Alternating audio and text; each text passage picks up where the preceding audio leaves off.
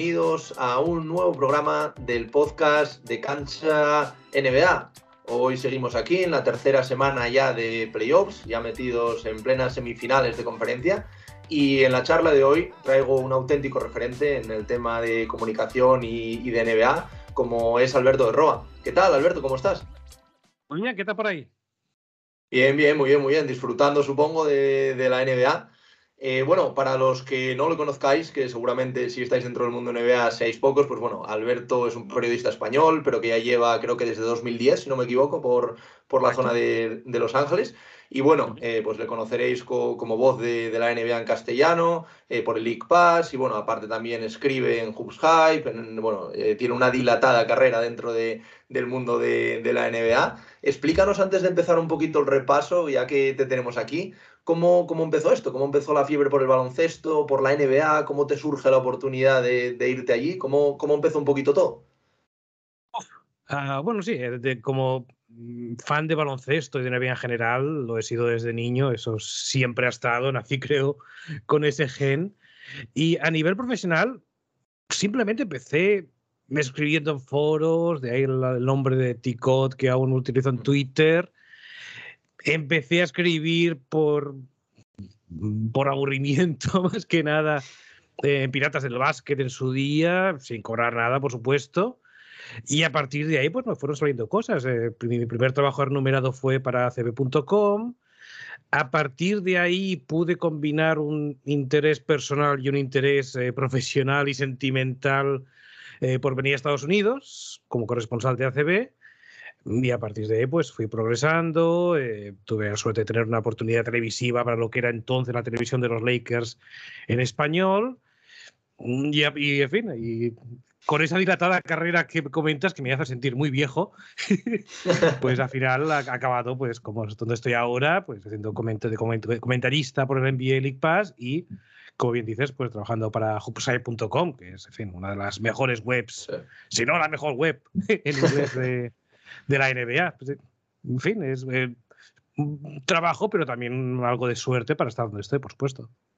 Sin duda. Y bueno, por empezar un poquito y antes del análisis, como, como hemos comentado antes, que vamos a hacer un poquito de las semifinales que se están jugando ahora mismo, ¿Qué te están pareciendo así a grandes rasgos estos playoffs? Eh, ¿Te esperabas unos playoffs eh, tan competidos? ¿Te esperabas a lo mejor un Game 7 ya en la primera ronda que al final, pues no, por desgracia, no, no pudimos verlo?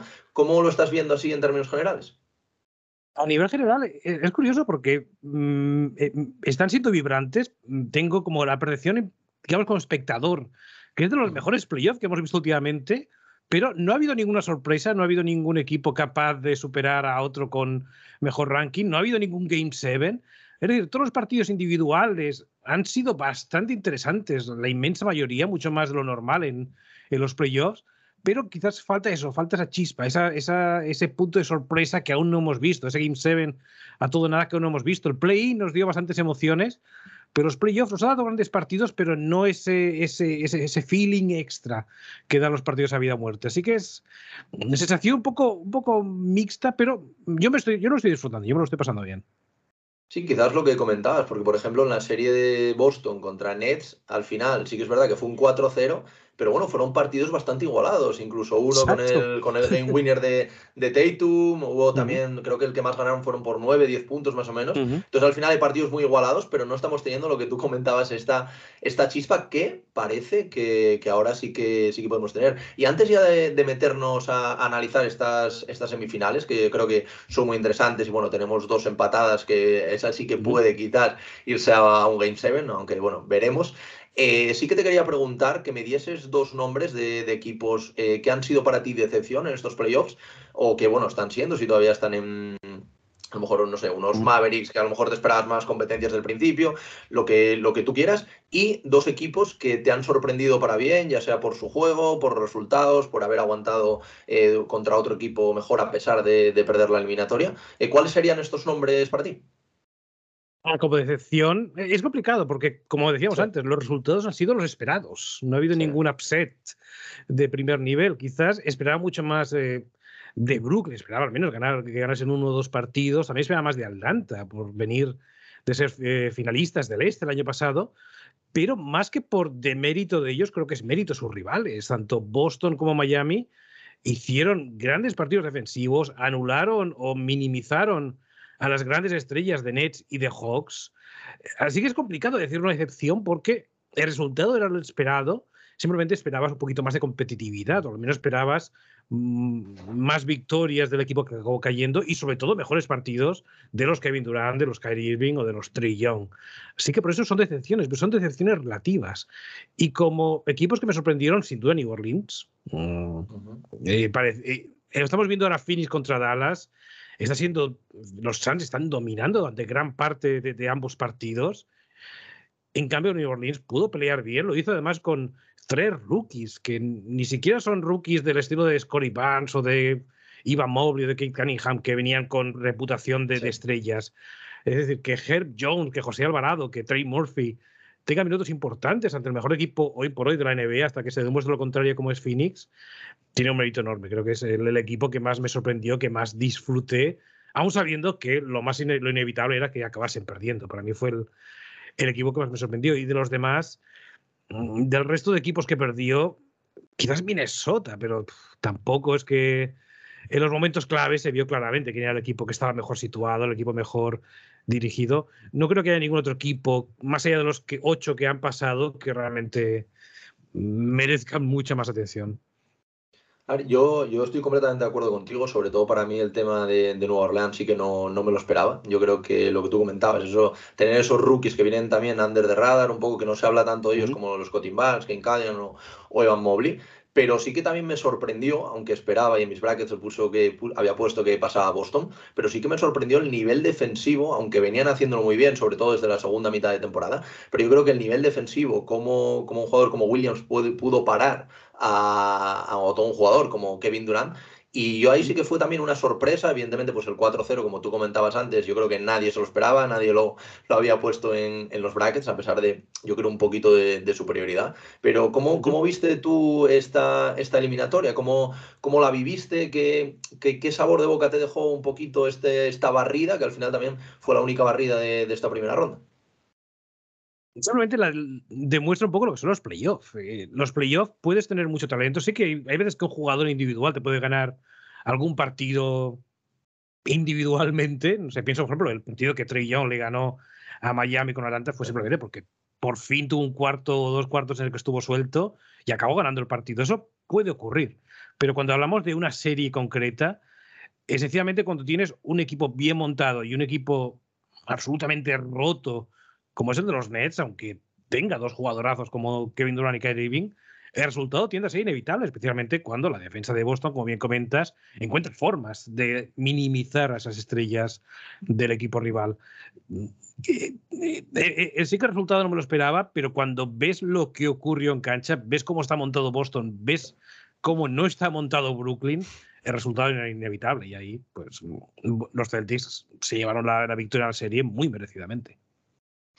Bueno, entonces ahora que, hemos hecho un pequeño repasito y nos has dicho un poco cuáles son tus las decepciones, un poquito sobre todo también estos equipos que, te han sorprendido, sí que me gustaría entrar un poco a analizar estas semifinales, que la verdad que, están siendo muy divertidas. Yo creo que sí que quizá esperaba, ahora lo hablaremos, pero más competencia en, alguna de ellas, eh, sobre todo en parte de, de, los Sixers, aunque también, bueno, hablaremos de la baja de Joel Embiid, que evidentemente pues pues es clave y seguramente con él no, no, tendría nada que ver. Pero bueno, si te parece, vamos a empezar por el oeste, vamos a empezar por la eliminatoria entre los Phoenix Suns y los Dallas Mavericks. Eh, los Mavericks por fin consiguieron pasar a esta segunda ronda de la mano, de, bueno, no solo de Luka Doncic, porque también estuvo lesionado, sino de Jalen Branson, de Clever, de bueno, todos los secundarios, que ahora también comentaremos más en profundidad.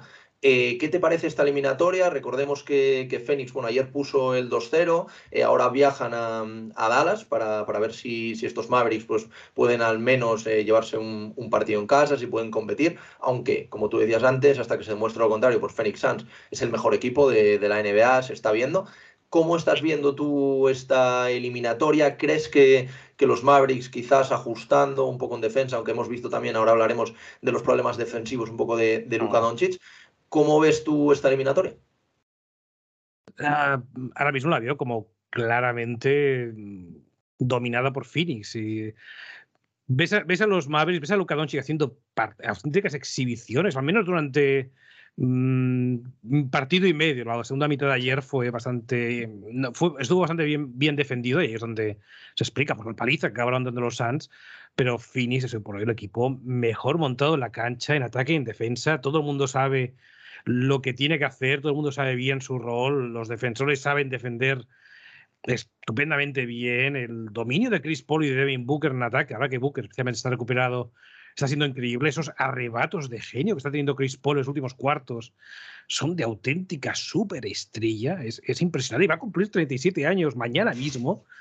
Es decir, estoy ahora mismo impactado de lo que está haciendo Chris Paul. Y no solamente en su rol habitual de defensor, molesto, buen distribuidor, sino simplemente como un jugador haciendo partidos jordanescos. Es decir, es impresionante lo que estamos viendo de, de CP3. En el caso de Dallas, tiene a uno de los mejores jugadores del planeta como Luka Doncic y lo está demostrando en cada partido. El problema es todo lo demás. Eh, Jalen Bronson, que hizo una gran serie ante Utah, no está ni al 10% de lo que hizo en la serie anterior. Dinwiddie tiene momentos, pero tampoco es un jugador tan fiable hoy por hoy. Y a partir de ahí no es que no hay nada más. Así que puedes depender de los triples de Cliva, de los triples de Bertans o de Bulo, que tuvo también algún momento ayer, pero no hay mucho más. Ahí es donde tiene que utilizar la defensa. La defensa ha sido un desastre. Eh, de Andre Ayton, bueno, al final ayer no hizo mucha cosa, pero en el primer partido se merendó a Dwight Powell. Eh, Doncic y Chris, eh, perdón, eh, Booker y Chris Paul hacen lo que quieren. Y el problema es que ves la plantilla y es que no hay mucho más. Sí que a lo mejor puedes esperar más de, no sé, mm, Dorian Finney-Smith, que tuvo problemas de faltas ayer, tampoco pudo jugar demasiado, pero en el interior es que no hay nada, no hay nada. Si Ayton tiene el día, si juegan con Ayton haciendo daño a la pintura, no hay nadie que le pueda parar. Power no puede. Eh, Marjanovic, sí, a lo mejor podría, pero luego le hacen el mismatch, le emparejan con Chris Paul y, es, y sería una auténtica escabechina.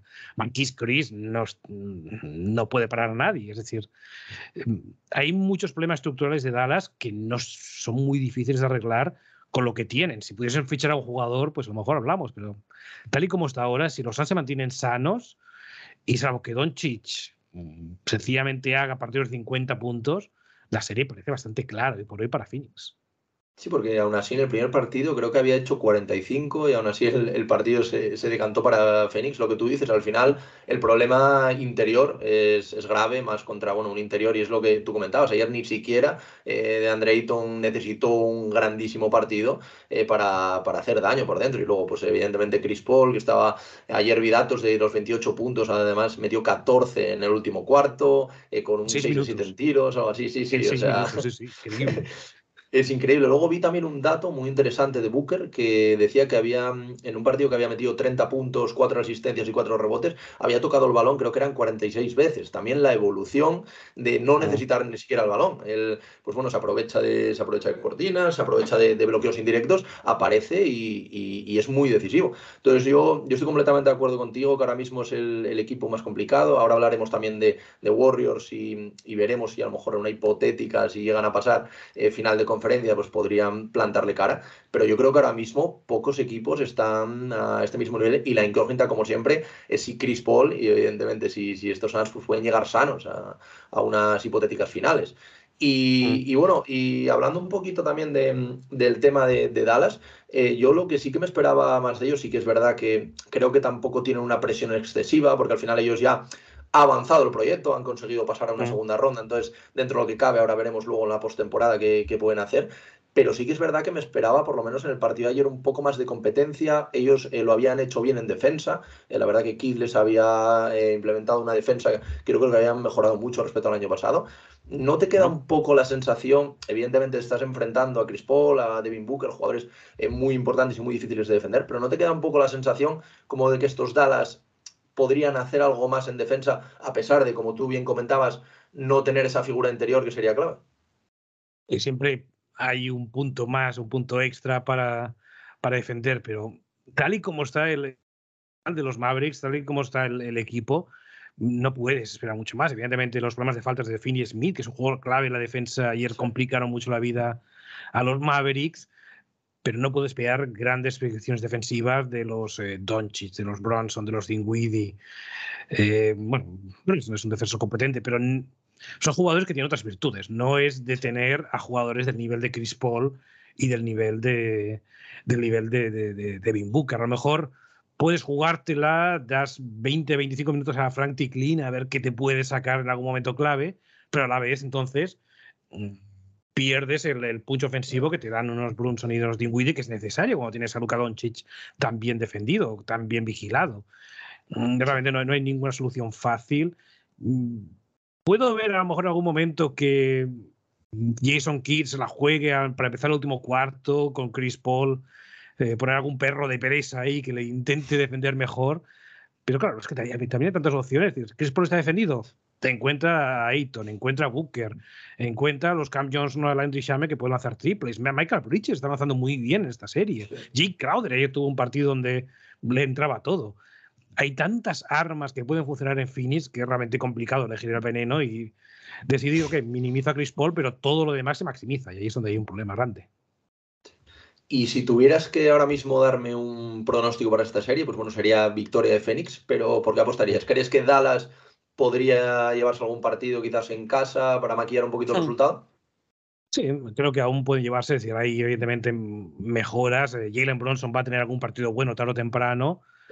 Puede haber un 4-1, puede haber un 4-2, pero francamente, de nuevo, si los Suns están sanos, que no siempre ha sido algo eh, habitual, especialmente con Chris Paul, que siempre tiene bastante mala racha al respecto, creo que es, ahora mismo la serie, aparte evidentemente de Filadelfia, que tiene la incógnita de si Embiid vuelve o no y cómo vuelve, me parece una serie bastante clara y por hoy para los Suns.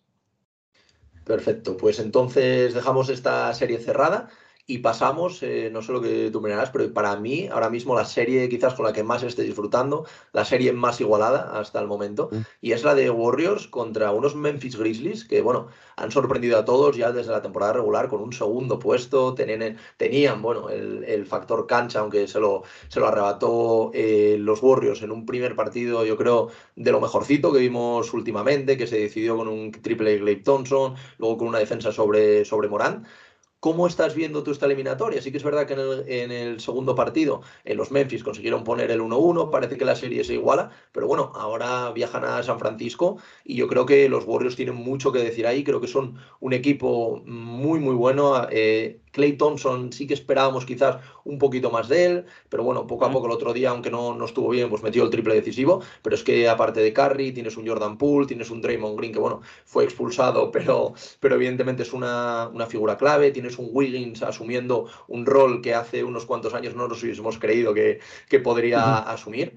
Y bueno, luego por el otro lado, pues tienes un equipo joven que aparte de Morán, pues tienes a Jaren Jackson Jr. en el primer partido metiendo seis o siete triples, eh, tienes a Desmond Bain que en este segundo ha estado un poquito peor, tenías a, a Dylan Brooks, ahora veremos con, con todo esto de, de Gary Payton. Eh, ¿Cómo estás viendo tú la eliminatoria? ¿Qué, ¿Qué, te está pareciendo? ¿Qué sensaciones te transmite? Como dices, es, es una serie absolutamente gozosa, estamos viendo finales ajustados, superestrellas, destapándose momentos clave, jugadores jóvenes como Jordan Pulo, como básicamente todos los jugadores de los Grizzlies, eh, en algún momento haciendo partidazos, es una auténtica gozada para, el espectador y pensando en el futuro de la NBA, y también el futuro de los Warriors, porque Steph Curry, Clay Thompson, Raymond Green ya tienen unos años, pero cuando ves lo que está haciendo Jordan Poole, cuando ves lo que en momentos claves está haciendo Jonathan Kuminga, da, da bastante ilusión para ellos. Y pensando en el presente, me parece una serie imprevisible. Eh, hemos visto en el caso de los Warriors, sí que por supuesto que Steph Curry, Jordan Poole, Clay Thompson puede romper un partido, pero Memphis tiene bastantes armas para responder, que es por ejemplo lo que no veo tanto en Dallas. Eh, en el partido, en el segundo partido, Desmond Bain no estaba 100% por problemas de espalda, pero aún así hubo otros jugadores que en momentos clave aparecieron, hicieron daño. Incluso el rookie Zaire Williams mm, tuvo momentos muy buenos en el último cuarto.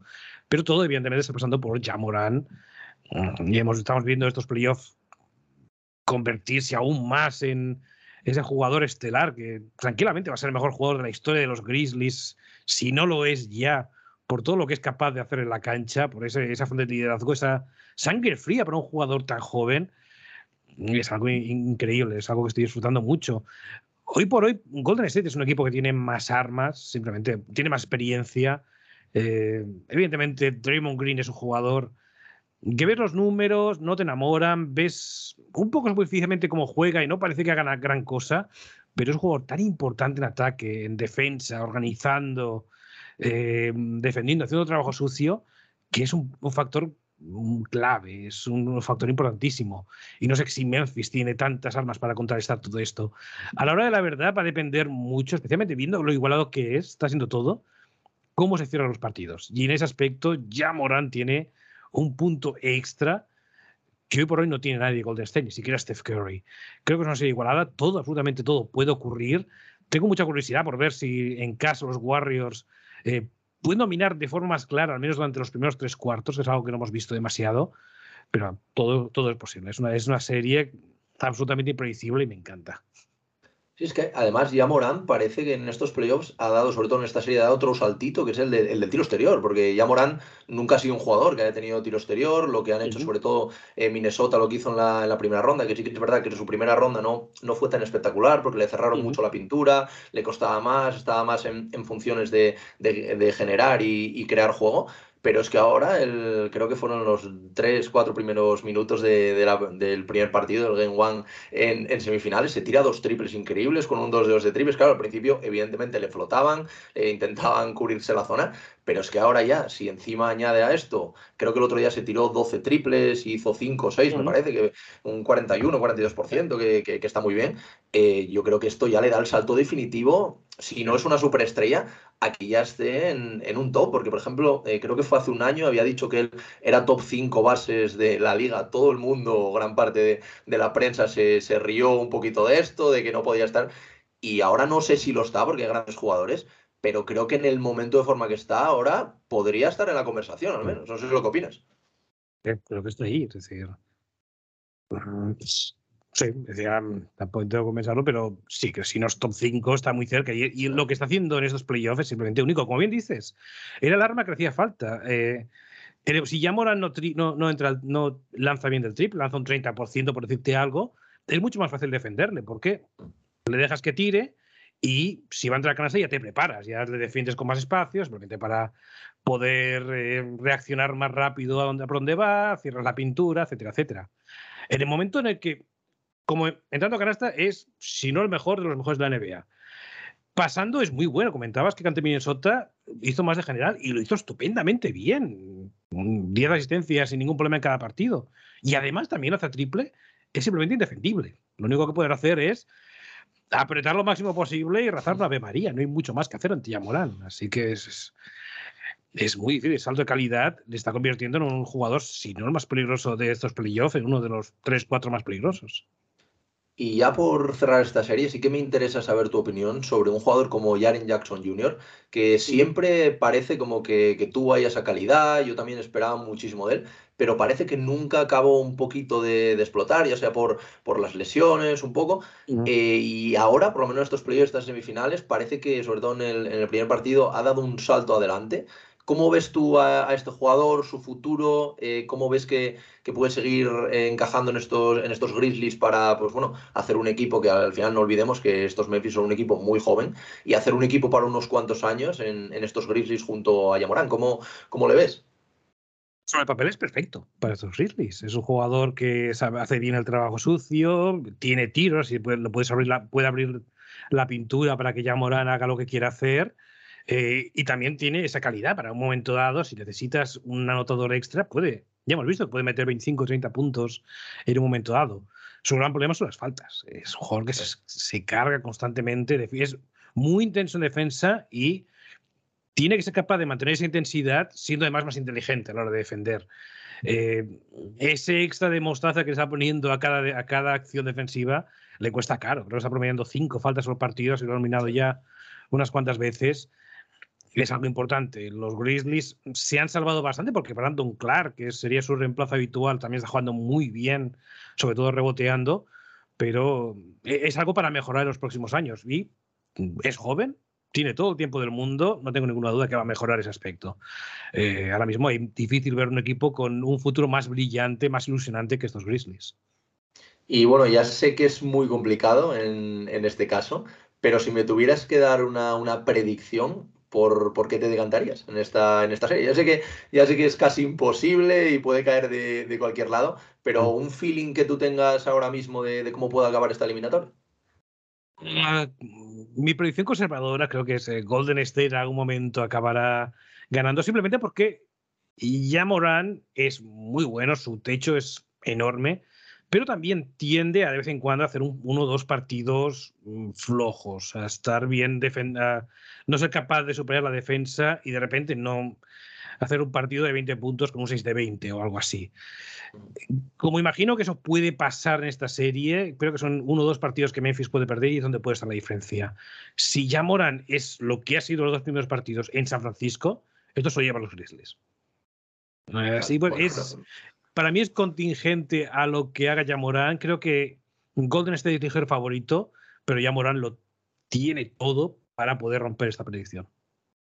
Fenomenal, vale, pues entonces dejamos aquí esta, esta doble predicción tan, tan complicada y nos vamos al este y nos vamos también a una eliminatoria eh, muy desigual, como, como puede parecer a lo mejor con, con, el caso que hablábamos antes de Phoenix y Maps, pero aquí sí que evidentemente pues está por, por la baja de, de Joel Embiid esta desgraciada baja que parece que los Sixers en, en playoffs siempre tienen algún problema o pasa algo para que no, no puedan, no puedan mm. desarrollarse como, como el equipo que son. Al final pues se lesiona en el último partido contra Raptors ganando por casi 30 puntos en los últimos minutos, que se, de hecho se criticó mucho a Doc Rivers por, por mantenerlo en cancha.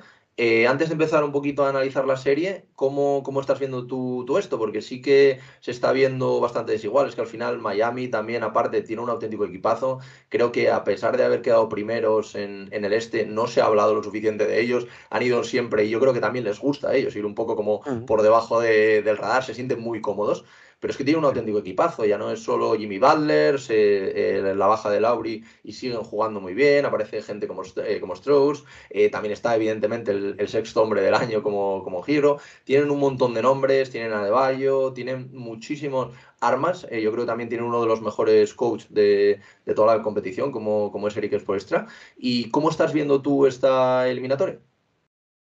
A ver, la baja de Joel Embiid lo condiciona todo. Creo que aún, aún con Embiid Miami sería todavía favorito, no sé si claro, pero al menos eh, distinguible de alguna manera, pero simplemente es que no hay nada. James Harden, por temas físicos, por tema de clive físico, que creo que ya le está empezando a, a, afectar, tiene ya casi 73 años, el juego es muy agresivo.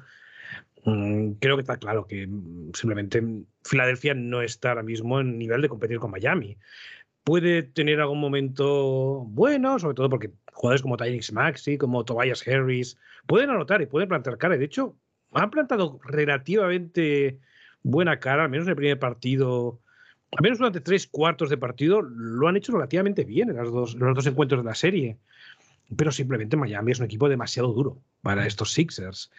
Eh, Joel Embiid evidentemente lo cambiaría todo, aunque no creo que fuera tan dominante como podía serlo simplemente porque Mama de Bayo es un rival durísimo para tener delante, pero simplemente es que no hay ahora mismo ninguna arma. Miami es un equipo que defiende mejor, eh, es un equipo que por hoy tiene más talento, con James Harden siendo lo que es en 2022, y además el banquillo está siendo increíble. No solamente Tyler Hero como que ventas, sino Víctor Oladipo, con quien esencialmente no contábamos porque en temporada regular apenas jugaba, cuando jugó, pues tampoco hizo nada del otro mundo y de repente, no es que sea todavía el All-Star de Indiana, pero es un jugador que durante 15, 20 minutos eh, puede tener un impacto enorme, un impacto casi tan enorme como el de Tyler en ataque y además te está defendiendo muy bien. Es decir, puede volver Joel Embiid, si vuelve, tampoco creo que vaya a volver al 100%, porque también recuerda que aparte del... O sea, ahora mismo está por una fractura orbital pero además tiene eso, tiene ese desgarro de medicamento, que ya vemos que ante Toronto lo había minimizado un poco, no estuvo tan bien como, como estuvo en temporada regular. Esta es una serie que, aunque Joel Embiid vuelva, no veo ninguna forma por la cual Miami no vaya, no sé si barrer, pero va a estar muy cerca de barrerlo. A mí sí que es verdad que pues era, o sea, todo el mundo sabe el, el tema de Harden, el tema sobre todo físico, pero no, no te está sorprendiendo quizás, o sea, evidentemente pues es normal que con la edad pues bajes un poco y sobre todo también por el tipo de jugador que es Harden, ¿sabes? No es un jugador como un LeBron James que parece como que se cuida tanto y que pone tanto foco en el, en el físico, es, muy diferente, es más de un foco de talento. Eh, pero no esperabas quizás más de un pasito adelante, sobre todo sin Joel Embiid en cuanto a, anotación. Ya no digo meter los tiros, pero en cuanto a intentos. Creo que el primer partido intentó 12 nada más, incluso Embiid creo que llegó a, a decir, o algún compañero, que no entendían por qué no daba ese pasito adelante que necesitaban. Y es que ahora mismo la primera espada sin Joel Embiid de estos Philadelphia 76ers está siendo Tyrese Maxi, que al final es uno de los más jóvenes de, la plantilla. Y es lo que tú dices, al final eh, eh, yo también estoy de acuerdo que con Embiid eh, Miami Heat seguiría siendo favorito y yo creo que se llevaría la serie, pero da la sensación de que Harden podría hacer o por lo menos intentar un poco más. No, no sé cómo lo ves tú. Creo que no puede es que creo que no tiene el físico, no tiene esa explosividad. A ver, James Harden, su estilo nunca ha sido explosivo, nunca ha sido el tipo de jugador como es Maxi, por ejemplo, por sin ir más lejos, o un Westbrook en su plenitud, o un John Wall, o un Derrick Rose en su plenitud. No es ese tipo de jugador. Es más como Doncic, es un jugador que no tiene ese primer paso tan rápido, pero que sí que tiene esa agilidad, esa habilidad para encontrar el contacto, anotar con contacto, sacar todas las faltas que es capaz de sacar y ser peligroso. Y además tiene otra virtud también, y es eh, también que comparte bien con Doncic, y es esa visión de juego para ver que si entra canasta y la puerta está demasiado cerrada, no acaba de ver claro que pueda sacar algo positivo, es encontrar un tirador abierto y que el tirador anote. Eso es lo que vimos ayer de Harden. Ayer me gustó Harden en el partido, en el segundo partido.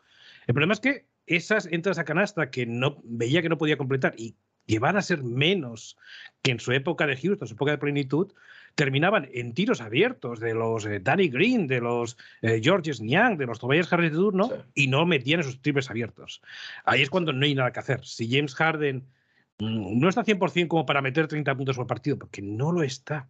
Y el resto de compañeros no es capaz de aprovechar esos tiros abiertos que Harden puede generar eh, atrayendo la defensa. Simplemente Philadelphia no tiene absolutamente nada que hacer más allá de la inspiración de Tyrese Maxi, que Maxi hizo un partido de 30 puntos, pero a la vez te das cuenta que no es un buen base, en el sentido de no es el base director, no es un base que en ataque en estático puede hacer daño por hoy. Puede llegar ahí, como bien dices, es muy joven, pero solamente es peligroso realmente cuando tiene camino para correr, cuando la defensa de Miami no está eh, bien situada todavía, o cuando un jugador como Harden pues despierta atención especial, entonces sí que puede encontrar caminos para entrar a canasta, ser peligroso y anotar lo que haga falta. En el momento que la defensa de Miami se ajuste más a Maxi, Maxi no tiene armas para hacer gran cosa. Ahí es cuando a lo mejor tendrás que depender de que Harden vuelva a estar inspirado, pero ves la defensa de Miami y te das cuenta que esos 30 puntos que le dieron a Maxi están, estuvieron encantados con ello. No tenían ningún problema. Podían haber defendido mejor en transición, pero no tienen tanto problema sabiendo que Harden tampoco pudo hacer mucha cosa aparte de eso. Creo que, creo que Miami tiene perdido la serie totalmente controlada. Si vuelve en beat puede cambiar la ecuación, pero si no, no hay mucho que hacer. Sí, es lo que, es lo que tú comentas, que bueno, aparte de, de, Harden, de no verse bien, pues hace un poco como Doncic, sobre todo en los últimos cuartos, que a lo mejor llega más apurado físicamente y abre los balones, pero es que ahora los Nian, que tenían que estar metiendo esos tiros, no lo está metiendo tampoco. Entonces así, evidentemente, pues es muy, muy complicado. Y bueno, por cerrar esta serie, te voy a pedir un, pronóstico, que bueno, me, ya me imagino cuál, cuál será, pero mm, ¿piensas que quizás pueda rascar un partido, a lo mejor Philadelphia en casa, o ves a Miami tan, tan superior? Que se lo va a llevar con una barrida. Veo una barrida. Eh, también hay, que, hay, otros factores que eh, que no hemos comentado.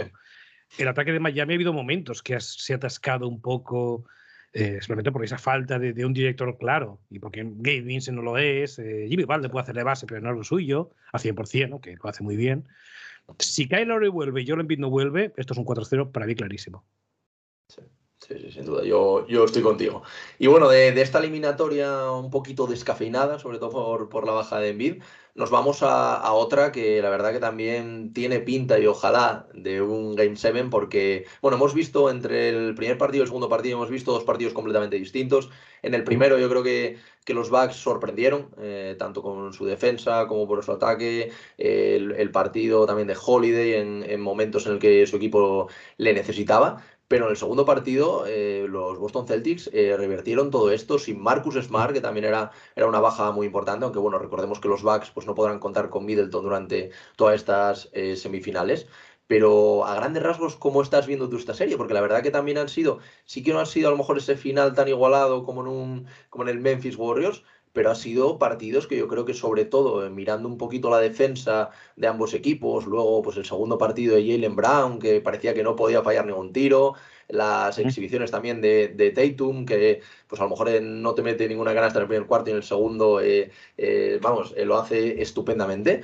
¿Cómo, ¿cómo, estás viendo tú esta serie? ¿Cómo, ¿Cómo, ves a los actuales campeones? ¿Y cómo ves a Boston, que parece que, bueno, a pesar de haber perdido este factor cancha al, al perder el primer partido, pues yo creo que, está muy dentro de esta serie.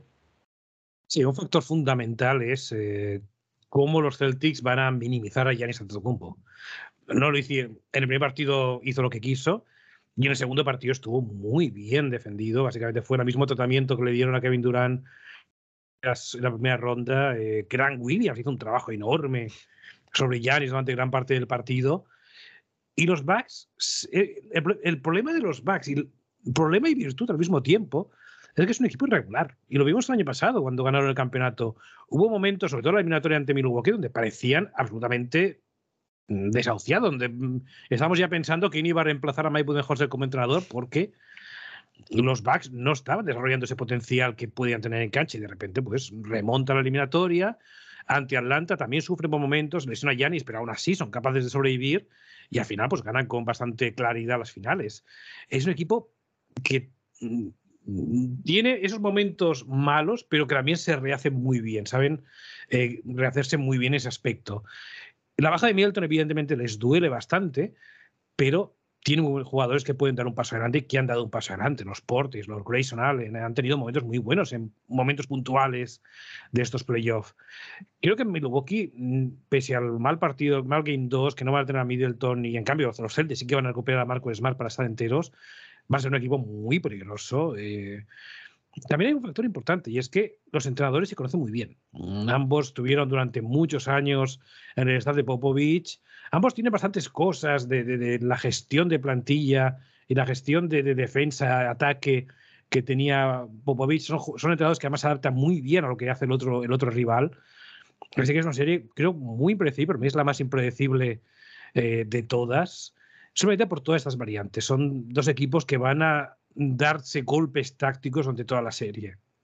Vimos cómo Udoka reaccionó al mal Game 1 y estoy seguro que vamos a tener en Milwaukee partidos muy diferentes porque mejor se va a hacer esos cambios, esos ajustes importantes, sobre todo pues intentando liberar más a, a Giannis, a lo mejor buscar más triples que puedan cambiar la atención de los Celtics. Eh, no sé, es una serie, francamente, no sé qué es lo que va a pasar por dos otros equipos que se parecen, tienen diferente plantilla, pero se parecen mucho en su filosofía. Y es, una serie que me está encantando en ese aspecto, aunque los resultados hayan sido, como bien dices, desiguales partido a partido. Sí, yo creo que también es una serie bonita por, por, lo que tú comentabas, por la guerra de ajustes. Ya no es solo la guerra en la cancha, sino en los banquillos. También dos equipos que al final yo creo que están construidos para ser campeones. Eh, al final desde la defensa, lo, lo, principal, al igual que Miami, yo creo que a pesar de tener un buen ataque, pues están construidos desde, desde la defensa. Y, y bueno, a mí lo que me sorprendió fue el, el segundo partido, que Milwaukee solo anotó tres triples. Entonces, claro, así es que es muy complicado, porque lo que tú decías, mm. al final, los jugadores como Grayson Allen, como Pat Conaton, incluso desde, desde el banquillo, mm. tienen que meter esos tiros. El otro día no los metieron, incluso intentaron muchos menos, y al final, por ejemplo, ante Tocumpo, creo que en la primera parte solo anotó cinco puntos, estuvo muy mm. bien defendido, como tú decías. Eh, estamos teniendo un, Al Horford que parece que te vuelve a tener 20 años, la verdad que yo creo que está sorprendiendo a todo el mundo. También estamos teniendo un gran Williams que, la verdad, está haciendo un trabajo magnífico, sobre todo en el, en el segundo partido. Y yo también veo la serie más igualada, quizá incluso más impredecible todavía que, el Warriors Memphis, porque sí, que, sí que es verdad que a lo mejor el Memphis, lo que tú comentabas antes, está depende un poquito más de, de Yamorán, aunque aparte pues, pues tenga, tenga jugadores muy, muy válidos a, a, su lado. Pero es que esta serie, la verdad que el otro día, por ejemplo, cuando Jalen Brown, después de hacer un primer partido desastroso, hace el segundo, sobre todo la primera parte que, se marca el, que se marca el otro día, es que es una serie muy difícil de predecir. Mm. Y yo, bueno, es lo que te comentaba, el tema de Al Horford, no sé lo que pensarás tú, pero es que yo lo veía corriendo por la cancha, creo que hizo una, defensa buenísima, no sé si un tapón o, un robo, y se corrió mm. toda la cancha y acabó machacando una liup. O sea, yo, yo eso es de estos jugadores que, no sé lo que opinarás, pero como que están hechos para jugar en una franquicia. Al final él, salió fuera y, ahora cuando vuelve es que parece que está rejuvenecido. ¿Cómo, ¿Cómo, ves tú el tema sobre todo de las defensas y sobre todo el tema de cómo está planteando Imi Udoka, que bueno, está haciendo una temporada magnífica, el tema sobre todo de parar a Yanis, que no es nada, nada fácil. Sí, no es nada fácil. Eh, eh, evidentemente es, un juego de 5 contra 5, así que tienes que eh, gestionar bien tu personal. Y Yanis, evidentemente, es un, es un jugador que no puedes defender uno contra uno. No puedes simplemente ponerle a un defensor y esperar que le haga, espera que le detenga. Así pues, necesita muchas ayudas. evidentemente, todos los fallos en el triple del resto de jugadores, el hecho de que no fueran efectivos, evidentemente ayuda bastante a mantener esa apuesta, no preocuparte tanto de los Allen, de los Conacton de turno. Y ahí es donde, evidentemente, pues Boston ganó el partido, el segundo partido. Es evidente que en otros partidos van a encontrar mejores triples. Yanis ha dado un paso adelante importantísimo en estos playoffs como pasador. Hemos visto grandes momentos de él distribuyendo el balón. Es algo que siempre he tenido, pero creo que este, este año está incluso mejor que en otras temporadas. Ha sido su gran, su gran mejora. Así pues, evidentemente, Milwaukee creo que va a mejorar. El Game 2 para ellos, estoy seguro que fue un accidente. Van a ser mucho más peligrosos, especialmente volviendo a casa. Eh, y, en, el caso de Horford, sí, es un jugador que se cuida muy bien, es un jugador que tiene ya una edad, pero físicamente está estupendo. Eh, sus minutos están muy bien gestionados, que se ayuda. Grant Williams, el hecho de que puede darle 15-20 minutos de descanso tan buenos, evidentemente ayuda a no tener que forzarle más de la cuenta a Horford cuando necesita un respiro. En ese aspecto, pues eso de está gestionando muy bien como su energía, él lo está haciendo bien, es un veterano, es, un jugador que ha asumido muy bien ese rol de, de, del trabajo sucio en la cancha. Y el hecho de que es un jugador que además ofensivamente es bueno, ofensivamente es un jugador que tampoco puedes despistarte con él cuando lo hace un triple o cuando tiene camino para entrar a canasta, especialmente estando tan bien físicamente. Eso es un factor fundamental que al Horford sea un jugador y por hoy tan valioso, un jugador que te puede dar 20, 25 minutos de tan tanta calidad, especialmente contra Robert Williams. Es un jugador que ofensivamente, más allá de acabar loops y capturar otros ofensivos, no te va a aportar mucha cosa. Que Horford haga todo lo que está haciendo ahora mismo es un, es un plus importantísimo para los Celtics. Sí, sin duda, sin duda. Y por acabar un poquito con, con esto y un nuevo pronóstico, eh, Alberto, ya sé que aquí sí que, es impredecible completamente lo que tú comentabas, va a ser una guerra de ajustes, luego veremos también si los tiradores de, los Bucks están acertados, porque va a ser clave dentro de la serie, el nivel de, también si consigue Boston mantener el nivel defensivo. ¿Cómo, cómo ves esto? Eh, ¿Ves a lo mejor este Game 7 que, que, tanto venimos diciendo? ¿Ves a Boston que al final también hay que hablar del tema de que los Bucks se dejaron, entre comillas, perder el último partido para no enfrentarse a los Nets en primera ronda y ahora les puede salir mal, porque este hipotético Game 7 sería en Boston en vez de, ah. en vez de Milwaukee. ¿Cómo ves tú esta serie? ¿Quién piensas que puede tener ese plus que le dé el paso a unas hipotéticas finales de conferencia? Eso es complicadísimo. Eh. Es complicadísimo sobre todo porque no hemos visto a los mejores Celtics y a los mejores Bucks jugando a la vez porque en el primer partido Boston no estuvo a 100%, en el segundo no estuvo bien Milwaukee, así que es totalmente impredecible. Voy a decir Milwaukee porque aún recuerdo el Game 7, eh, perdón, bueno, no fue Game 7, pero el último partido de la serie entre de las finales. Me acuerdo lo que hizo y creo que pudo hacerlo en un partido a vida o muerte, pero ese 50,1 a 49,9, totalmente imprevisible. Bueno, eh, bueno, Alberto, pues ya por, por, ir acabando y por dejarte ya, ya marchar, eh, ahora mismo, según lo que, lo que has visto en los playoffs, cómo, cómo estás viendo a los equipos, ¿cuál sería ahora para ti una hipotética o futura final de la NBA? Eh, ¿qué, ¿Cuáles son los dos equipos, uno en el oeste y otro en el este, que ves ahora mismo? Ya sé que es muy complicado porque sobre todo en el este también hay, hay muchos equipos que, que pueden optar a esto, pero ¿cuál sería la final que tú ahora mismo ves si tuvieras que apostar eh, por ello? Phoenix contra Miami. Phoenix. Es decir, el factor cancha evidentemente ayuda. Ambos están teniendo la serie más fácil, lo cual hace que vayan a llegar con más tiempo para preparar las finales de conferencia, asumiendo que no hay nada extraño. Si no hay ningún tipo de lesión o ningún tipo de infortunio por ahí, creo que son los equipos hoy por hoy más, eh, más bien montados para llegar a las finales. ¿Y crees que este puede ser el año de Chris Paul? ¿O piensas que, que Butler va, a ganar ese anillo? Si no hay lesiones, que es que, es que siempre, cada año, cada año Chris Paul me hace lo mismo. O sea, lo veo con los Clippers, eh, aquella serie donde eliminó a los Spurs que venían de ser campeones en el segundo partido. Digo, este es el año de Chris Paul. Eh, el año pasado también, este es el año de Chris Paul y también físicamente no está bien. Estoy igual, estoy. Este es el año de Chris Paul si no se lesiona y siempre se lesiona. Así que voy a hacer lo mismo. Si no se lesiona, este es el año de Chris Paul. Este es el año en el que Chris Paul va a ser campeón de la NBA. Perfecto, bueno, también tampoco estaría mal que, que se lo llevase Jimmy Butler, ¿eh? Yo lo veo bastante bien, pero sí que es verdad que, que, a mí yo también me haría especial ilusión también por Devin Booker, que, que yo creo que es un jugador que lleva tiempo mereciéndoselo, por Monty Williams también, que es un, un pedazo de, de, entrenador, y bueno, por, por, toda la plantilla, que yo creo que ya desde la burbuja, incluso con Ricky Rubio, se empezó a gestar todo esto con, con aquel 8-0, y va riendo, va riendo un poquito para casa, pero yo creo que evidentemente pues el salto de calidad con Chris Paul pues evidentemente sustancial, pero yo creo que, que, el grupo se empezó a gestar ahí con Crispo, luego Crispo, luego Crowder, evidentemente fueron llegando eh, jugadores, pero creo que, que, todo empezó ahí. Bueno, pues Alberto, nada, oye, muchísimas gracias por, por, tu tiempo, la verdad que ha sido un auténtico placer poder contar contigo aquí para, para hacer este repaso de los playoffs, y nada, ya sabes que, que el podcast de Cancha NBA, que, que es tu casa, cuando quieras volver a pasarte por aquí, ya sea esta temporada la que viene, pues siempre tendrás la puerta abierta. Sí, muchísimas gracias.